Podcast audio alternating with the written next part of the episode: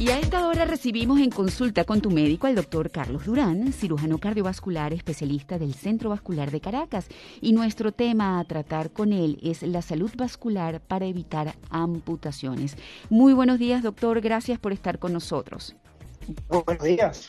Buenos días, doctor. A ver, ¿por qué es necesario de hablar de la enfermedad vascular? ¿Cuáles son las enfermedades vasculares más comunes y por qué es necesario evitarlas para con ello, pues, eh, no eh, tener que amputar miembros este, a las personas?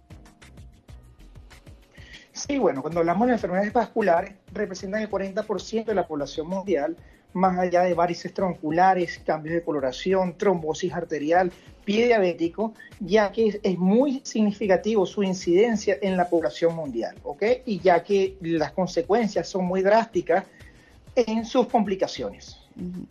¿Esas complicaciones cuáles son y por qué llegamos además a esas enfermedades este, vasculares tan importantes que llevan a la amputación de un miembro?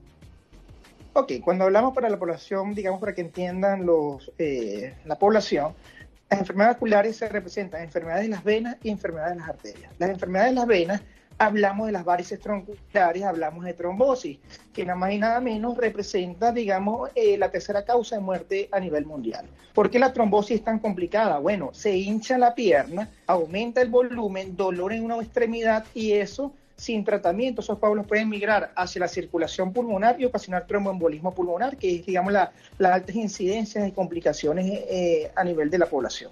Y cuando hablamos de las arterias, básicamente, eh, digamos, en los factores de riesgo está el tabaquismo, está la diabetes, está un problema cardíaco, se llama la fibrilación auricular, que eso se, hay coágulos a nivel, o digamos placas a nivel de la circulación de las aguas blancas, tapa las arterias, no se alimenta bien, bien la, pierna y es lo que ocasiona cambios de coloración, cianosis, necrosis, es decir, muerte celular a nivel del pie. Y eso es lo que conlleva a una amputación en todo caso. Eso es lo que conlleva si usted no consulta a la brevedad por, por un simple dolor de pierna, es lo que va a llevar a la, digamos, a complicaciones, digamos, necrosis de un rito, posteriormente va a tener cambios de coloración, digamos, cambios más avanzados si no se trata a la brevedad, como estoy diciendo, un simple dolor de la pierna y una simple hinchazón que empieza avisando, por cierto, empieza con un cambio de coloración muy leve y eso básicamente es, un infarto en la pierna.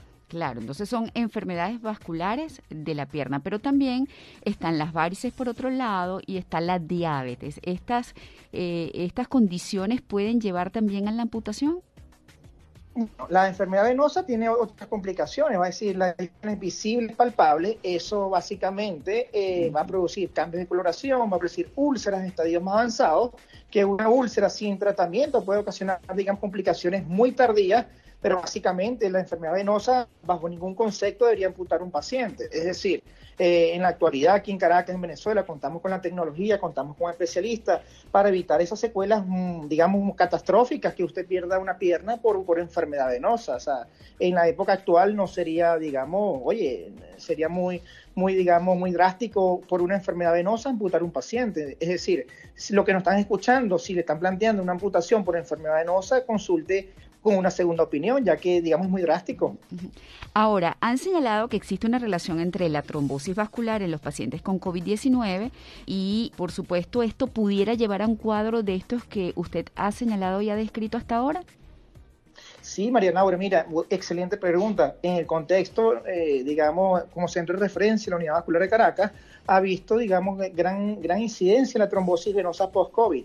El COVID es, una, eh, es un personaje muy inteligente que ataca la célula que tiene que atacar, ataca el, control y haber un desbalance en el cual, digamos, la, la, sangre se pone más espesa, por, para que me entiendan, produce trombos tanto en las aguas negras, que son las venas, como en las aguas blancas, que son las arterias. Hemos tenido experiencia operando tanto aguas blancas como aguas negras, arterias y venas, y básicamente, digamos, es alto la incidencia y la prevalencia de esta de la trombosis, la trombosis post-COVID. Entonces, todo paciente convaleciente o todo paciente que se está recuperando de COVID, las recomendaciones americanas está realizarse un ecodoppler para descartar que no tenga este tipo de complicaciones y secuelas a largo plazo.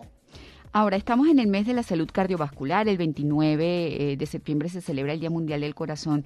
¿De qué forma podemos informar y educar a la población sobre la importancia de prevenir a tiempo las dolencias en venas y arterias y, por supuesto, las dolencias coronarias? Ok, María Laura, nosotros somos el grupo más activo en Venezuela, eh, en el cual nosotros también denominamos ahorita septiembre el mes azul y rojo, eh, por Instagram, campañas nacionales e internacionales, nosotros de la Unidad Vascular de Caracas, damos muchísimos consejos, damos muchísimos tipos de recomendaciones, es decir, eh, la enfermedad cardiovascular es la primera causa de muerte a nivel mundial. Usted tiene que evaluarse, usted tiene que chequearse, usted tiene que, digamos, salir corriendo al médico si usted presenta dolores, hinchazones de la pierna, si usted tiene factores hereditarios. Y una de las prevenciones claves básicamente es la, una, buena, una buena alimentación y, digamos, eh, es, decir, la actividad física y, eh, y la alimentación adecuada para evitar, digamos, obesidad, eh, el, tabaquismo es enemigo de la pierna, ¿ok? Entonces, la diabetes, todo paciente diabético tiene que evaluar anual para saber su estatus vascular. Eso, eso, eso es crucial, ya que, digamos, la diabetes tiene altas prevalencias de incidencias de, digamos, de complicaciones a nivel de la pierna. Bueno, muchísimas gracias por acompañarnos. Estuvimos conversando en consulta con tu médico con el doctor Carlos Durán, cirujano cardiovascular, especialista del Centro Vascular de Caracas. En sus redes lo pueden ubicar por arroba DR piso Carlos Durán, arroba DR piso Carlos Durán.